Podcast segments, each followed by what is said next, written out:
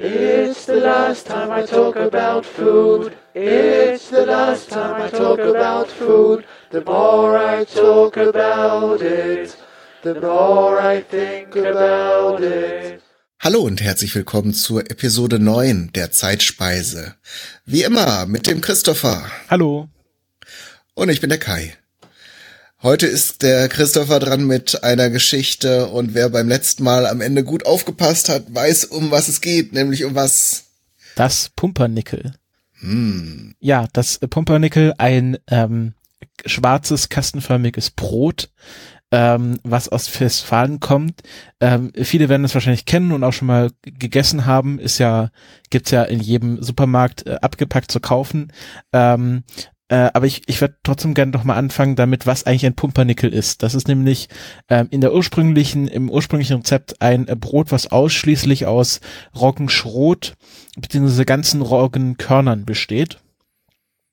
Äh, die Körner werden dann über Nacht in lauwarmes Wasser gelegt, beziehungsweise, äh, wenn man schnell gehen muss, für einige Stunden in heißes Wasser. Das nennt sich dann entweder Brühstück oder Quellstück. Also entweder heißes Wasser, dann hat man ein Brühstück und wenn es ein lauwarmes Wasser ist, dann ist es ein Quellstück. Ähm, fand ich eine sehr schöne äh, Wortbezeichnung. ähm, äh, und dann äh, wird das Pumpernickel äh, nicht gebacken, sondern äh, in der Fachsprache gekocht. Denn es kommt nur bei 100 Grad ähm, für 16 Stunden in eine geschlossene Form und ähm, gart dann im eigenen Wasserdampf. Ähm, genau, also laut der deutschen, laut dem deutschen, Bä deutschen Bäckereiverband muss es mindestens 16 Stunden kochen. Ähm, die meisten äh, hochqualitativen Pumpernickel kochen aber so bis zu 24 Stunden. Ähm, und äh, oft wird wird äh, gesagt, dass es dabei zu einer Karamellisierung ähm, der also der zu Zucker gewordenen Stärke kommt und es findet auch tatsächlich eine Verzuckerung statt. Also die Stärke wandelt sich in Zucker um, aber sie karamellisiert nicht und die, die Bräunung kommt von einer sogenannten Maillard-Reaktion. Maillard, das war so ein französischer Chemiker, und äh, das ist äh, die ähnliche Reaktion, die stattfindet, wenn man Fleisch brät, dann äh, wandelt sich ja die Farbe des Fleisches äh, von so einer hellen zu so eher so einer bräunlichen Farbe. Und ähm, das sind einfach äh, eine Reihe von komplexen chemischen Reaktionen. Und äh, ähnliche Reaktionen finden dann auch äh, im Pumpernickel statt. Deswegen nimmt das so eine braune bis schwarze Farbe an. Aber das hat nichts beziehungsweise kaum was mit Karamellisierung des Zuckers zu tun. Also das ist schon mal die erste große Fehlernahme über das Pumpernickel. Mhm. Ähm, geschichtlich möchte ich erstmal mit der Geschichte des Brotes anfangen und zur Geschichte der, der Na des Namens komme ich dann später, weil die so ein bisschen getrennt voneinander stattfinden. Also das Pumpernickel ist ein typisch, typisch westfälisches Brot, was es schon ja seit äh, etwa dem äh, 16. Jahrhundert ähm, äh, in Westfalen gibt, also der Region in Deutschland. Ähm, man geht davon aus, dass es ungefähr in der Zeit des Dreißigjährigen Krieges äh, erfunden wurde, weil es halt oft als Notration ähm, verwendet wurde und während des Dreißigjährigen Krieges hatte man halt öfters irgendwelche Ernteausfälle bzw. Hungersnöte und da war halt so ein langhaltbares und einfach zu backendes Brot äh, sehr von, von Nutzen. Und ähm, ich hatte ja am Ende der letzten Folge die Stadt Soest erwähnt, wo meine, ein Teil meiner Familie herstammt. Und in Soest äh, gibt es bis heute die älteste Pumpernickelbäckerei Deutschlands, ähm, die von 1570 bis 2007 in Familienbesitz war. Also etwa, ja, etwa 430 Jahre. Ähm, die Bäckerei, das ist die Bäckerei Haverland. Und die gibt's heute auch noch, aber die ist anscheinend seit 2007 nicht mehr im Familienbesitz. Ähm, und die backen bis heute Pumpernickel, was man sich dort äh, abgepackt kaufen kann. Und ähm, äh, die Legende, äh, wie, also so die, also die Ursprungslegende des Pumpernickels, äh, die auch von dieser Bäckerei so ein bisschen kolportiert wird, besagt, dass ähm, halt bei, weil Soest war komplett umgeben von gegnerischem Gebiet im Dreißigjährigen Krieg und ähm, war halt deswegen öfters und sehr lange belagert. Und bei so einem Angriff während der Belagerung hat der Bäcker das Brot im Ofen nachts über vergessen, weil er halt irgendwie flüchten musste. Und dann war das Brot halt in diesem warmen Ofen, aber es hat auch niemand mehr nachgeheizt. Also es hat halt bei diesen etwa 100 Grad dann eine Nacht lang äh, beziehungsweise äh, einen Tag lang äh, vor sich hin ge gelegen und dann kam der Bäcker zurück und hat halt dieses alte Brot entdeckt, was nicht so wirklich durchgebacken war.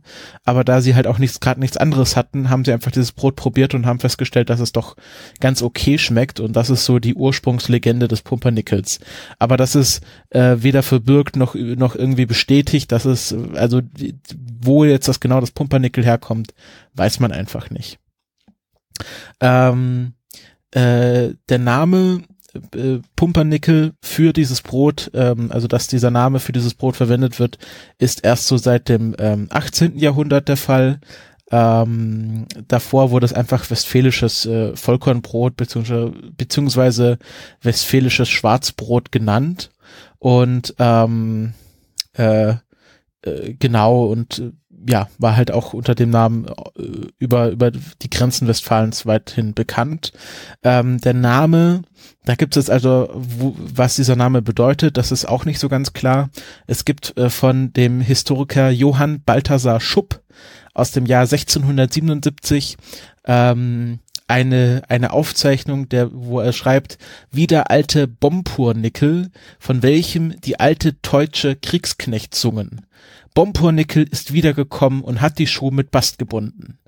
Ähm, also hier vermutet man, dass äh, Bompur äh, Pumpen heißt und Pumpen ähm, sowas wie Dumpfschallen bedeutet, also so ein so ein Umf, äh, also so ein, wie, wenn man halt mit der mit der Faust auf den Tisch schlägt, also so ein Geräusch. Und Nickel ist eine Form für Nikolaus, also der dumpfe, der dumpfschallende Nikolaus. Und äh, anscheinend war der Bompurnickel ein, ein, äh, ja, ein Spottlied, ein, oder ein Pöbellied, was man halt so irgendwie nachts auf der Straße gesungen hat. Und wo auch die deutschen Kriegsknechte von gesungen haben. Und ähm, in der Stadt Weißenburg, äh, die heute in Frankreich liegt und jetzt auch Weißenburg heißt, ähm, äh, an der Grenze zwischen der Elsass und der Pfalz, ähm, äh, gibt es auch eine Kirche, äh, wo äh, es ein Gemälde des Bompurnickel, des Pumpernickels gibt, was ein Stallknecht ähm, ist und wo man das, also in dieser Stadt ist auch so ein Volkslied überliefert und es wird gesagt, in der Kirche zu Weißenburg Burg singt man dem, singt man den Pumpernickel. Also es, es ist so ein Ausspruch, den Pumpernickel singen.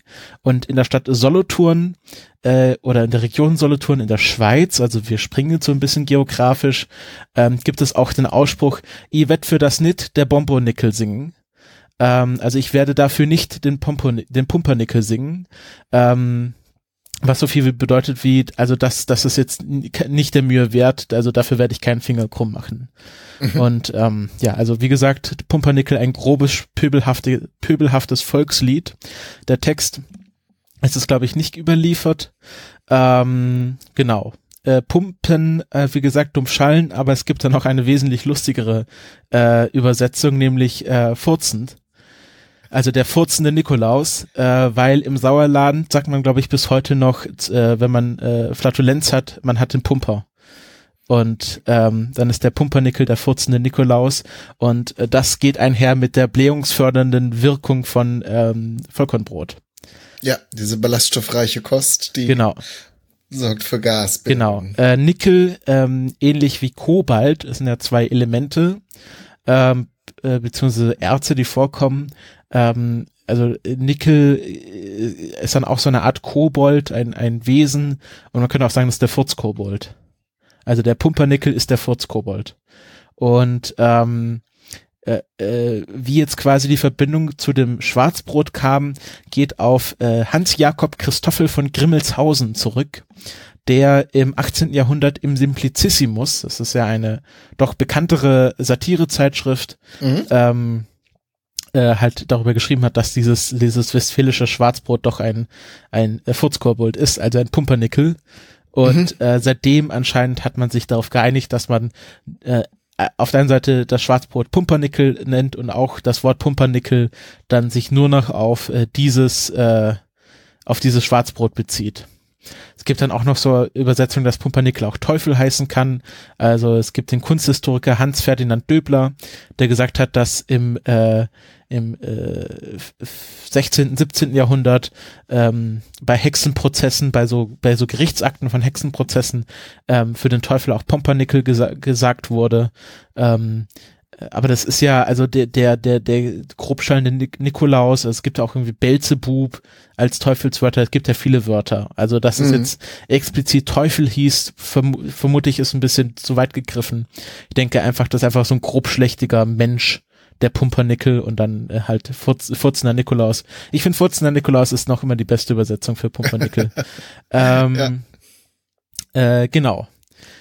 Äh, jetzt kommen wir zu einer weit verbreiteten Legende, ähm, die aber so nicht stimmen kann, aber ich finde sie trotzdem sehr schön, nämlich anscheinend kommt der Name Pumpernickel von den Soldaten Napoleon Bonaparte, äh, die ja äh, äh im äh, 18. Jahrhundert äh, vor allem Westfalen besetzt haben. Ähm, kennt ja dann auch, also hier das ähm, Kurt Civil, der sich ja dort dann auch durchgesetzt hat. Ähm, und dann haben die Soldaten halt äh, Brot verlangt und dann haben halt die Westfalen ihnen das, das äh, Schwarzbrot gegeben. Und da haben sie gesagt, ähm, ach, wo ist denn das jetzt? Genau, Bon pour Nickel. Also äh, das ist gerade gut genug für Nickel und Nickel muss anscheinend ein Pferd von Napoleon gewesen sein. Ach, das habe ich auch schon mal gehört, ja, ja. Genau, also mein, ja, das ist ja gerade genug für dieses Pferd von Napoleon. Ähm, das kann zum Beispiel nicht stimmen, weil schon 1793, ähm, äh, also schon vor der Besetzung äh, Westfalens durch Napoleon, ist so beliefert wurde, dass halt ein Franzose, der entweder ein Diener oder ein Pferd hatte, das Nickel hieß, äh, also die gleiche Erfahrung gemacht hat, also gesagt hat, hier, ähm, das Brot ist gerade genug für, gut genug für meinen äh, Diener Nickel oder halt für mein Pferd Nickel. Ähm, also diese, diese, diese Legende ist wahrscheinlich nicht so passiert. Aber es ist eine interessante, äh, interessante äh, französische äh, Übersetzung des Wortes Bon Pur. Ähm, äh, genau. Ähm, es gibt noch eine, eine Legende aus der Stadt äh, Osnabrück, ähm, wo es im äh, 15. Jahrhundert, also schon äh, etwas früher, eine große Hungernot, äh, Hungersnot gab und dann die Stadt ähm, kostenlos Brot verteilt hat. Und das war dann das Bonum Paniculum, also das, äh, das äh, kostenlose Brot der Stadt oder das gute Brot der Stadt. Und ähm, dann wurde da eine Verballhornung draus und dann hieß das auch das äh, Pumpernickel. Und ähm, es gibt in Osnabrück immer noch den äh, Pernickelturm, wo die Bäckerei drin waren, äh, für die, also die städtischen Bäckereien. Ähm, also das ist auch noch so eine Form, wie das äh, Pumpernickel, also das Wort Pumpernickel entstanden worden, entstanden worden ist. Entstanden, äh, wie heißt man? Ich habe entstanden ist. Entstanden ist, genau. Zu viele Worte bei mir. Ähm, es gibt noch eine, es gibt noch ein äh, Feingebä äh, ein Feingebäck mit Mandeln und Zitronat, was man auch Pumpernickel nennen kann, ähm, was dann halt in der Osnabrücker Region auch bekannt ist.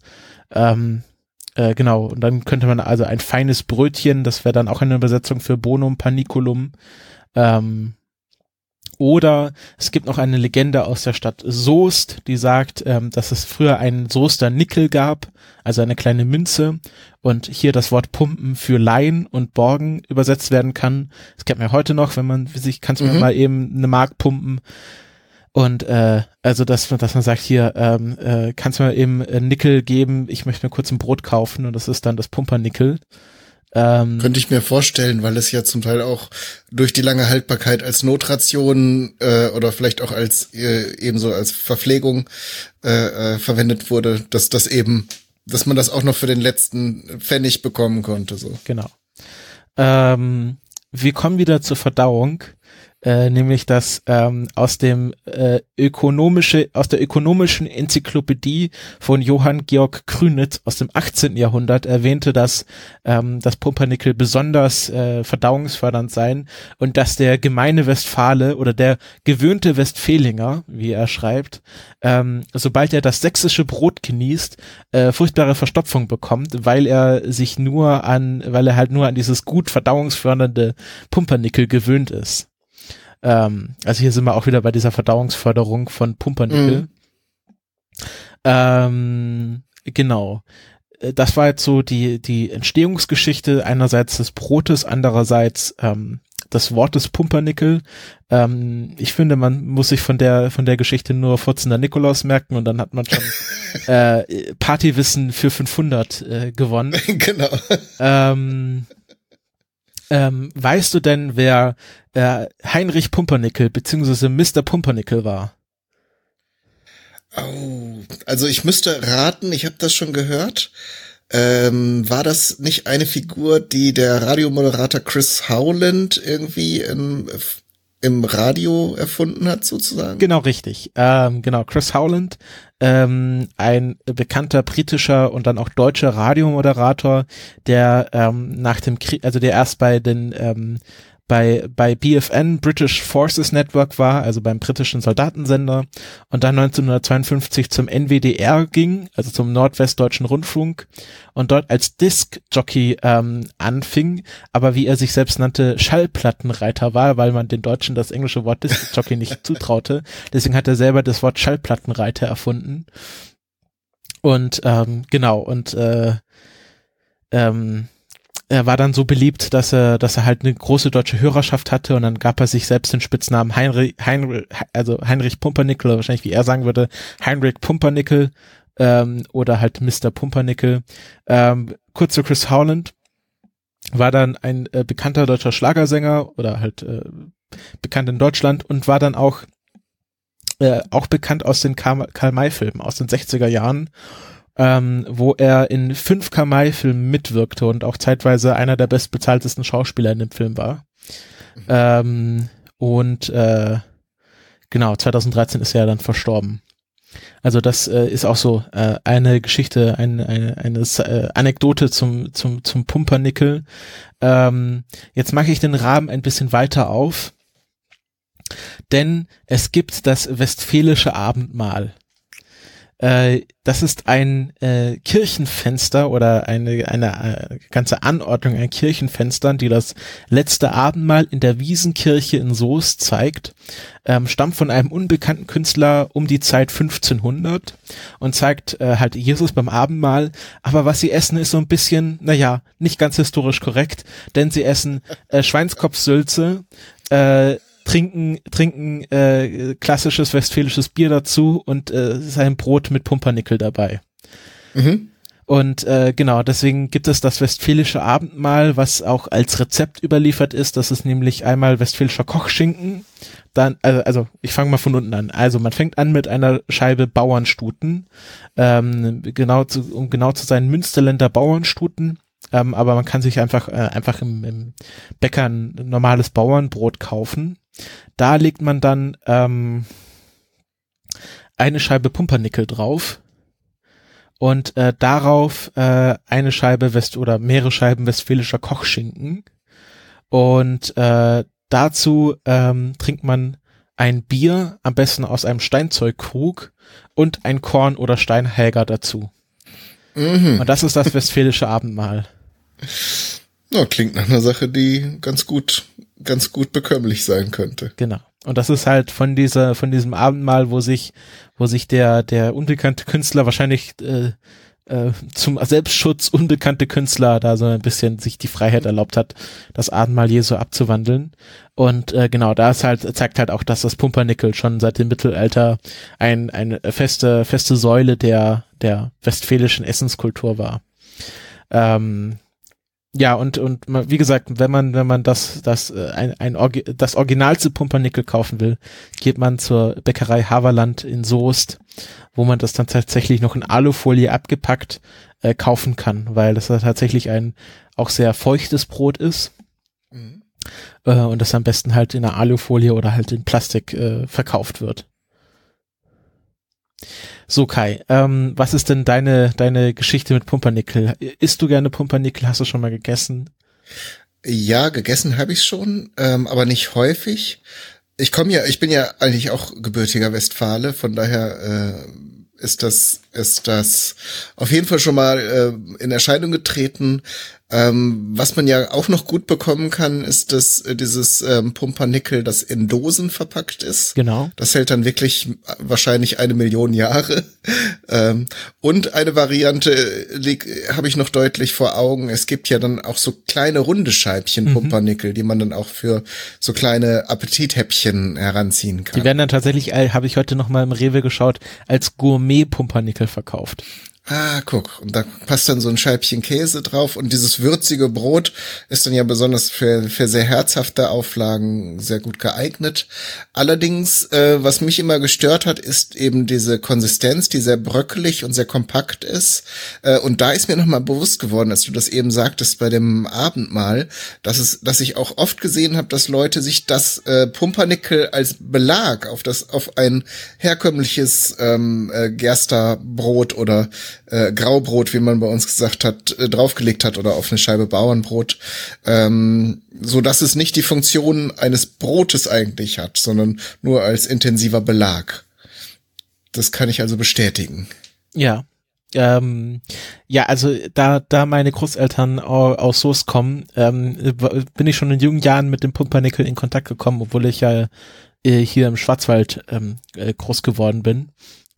Und ich esse das tatsächlich gerne oder habe das früher gegessen, gerne einfach mit Butter und Salz drauf. Äh, das ist sehr gut. Ähm, aber es geht natürlich auch mit vielen anderen Belegen. Kann man sich auch schön irgendwie in, in Quark drauf tun oder so. Mhm. Ähm, man muss halt, muss halt beim Essen aufpassen. Ist halt, ist halt äh, kein, kein Bauernbrot, was man so in die Hand nehmen kann. Sondern muss, muss, muss schon irgendwie äh, Finger, Fingerspitzengefühl beweisen. Genau, daher sind die Scheiben ja auch relativ klein. Ja. Äh, was mir dazu noch einfällt, ist, dass es dann ja auch äh, im späteren Verlauf ähm, ähm, Köche, westfälische Köche gab, die daraus ein sehr schönes Dessert hergestellt mhm. haben der vielleicht auch dem einen oder der anderen bekannt, ähm, das dann mit, äh, ich meine, Kirschbrand, eingelegten Kirschen und verschiedenen Cremes und Sahne äh, dann zu einem sehr gehaltvollen, aber ich habe selber noch nicht probiert, ähm, aber ich stelle mir das so in meinem kulinarischen Kopf ganz, äh, ganz interessant und lecker vor. Ähm, ja, wie gesagt, ich habe da auch Berichte gelesen, ähm, dass man in Soest in Restaurants ganze Menüs mit Pumpernickel äh, bestellen kann. Äh, also da gibt's wirklich alle Variationen und also gerade die Soester sind da sehr stolz drauf und vermarkten das touristisch natürlich auch sehr stark. Ähm, ja, das, das war's äh, zur Geschichte des Pumpernickels. Ich hoffe, ich habe jetzt nichts vergessen, wo jemand sagt, ah, äh, hier, ich kenne noch eine Geschichte zum Pumpernickel. Ähm, ich hoffe, ich habe jetzt auch äh, nichts falsch dargestellt in meinen Ausführungen. Ähm, ich vermute mal, wir haben einige Hörer aus der Region, äh, die da wahrscheinlich äh, mit aufgewachsen sind. Ähm, ich möchte mich nochmal ganz herzlich beim äh, Steffen, ähm, dem Nerd Nerd Nerd bedanken, der uns das Thema vorgeschlagen hat. Ähm, wie gesagt, könnt ihr gerne machen. Dauert vielleicht ein wenig, äh, bis wir, bis wir dazu kommen, aber wir werden es nicht vergessen. Genau, und Ergänzungen nehmen wir natürlich immer gerne an. Und wenn wir das, wenn es irgendwie passt, dann platzieren wir das natürlich auch noch als Nachreichung, äh, damit wir dann die einzelnen Geschichten noch ergänzen können. Ja. Ähm, ich würde sagen, damit bleibt uns nur noch, äh, oder bleibt mir nur, nur noch die finale Frage. Kai, was ist denn in der nächsten Folge dran? In der nächsten Folge gibt es einen weiteren Themenwunsch. Ihr merkt, wir versuchen das auch wirklich einzulösen, ähm, und zwar auch von Ayuvo ähm, der sich auch schon das Rezept für Ham Hamburger gewünscht hat. Und zwar wird es um das Filet Wellington gehen. Uh, wieder was Britisches bei dir. Mhm. Gut, dann äh, bedanken wir uns fürs Zuhören und äh, bis zum nächsten Mal. Tschüss. Eat my head with cream. Eat my arms with mayonnaise. Eat my legs with ketchup. and invite friends around to taste my ass.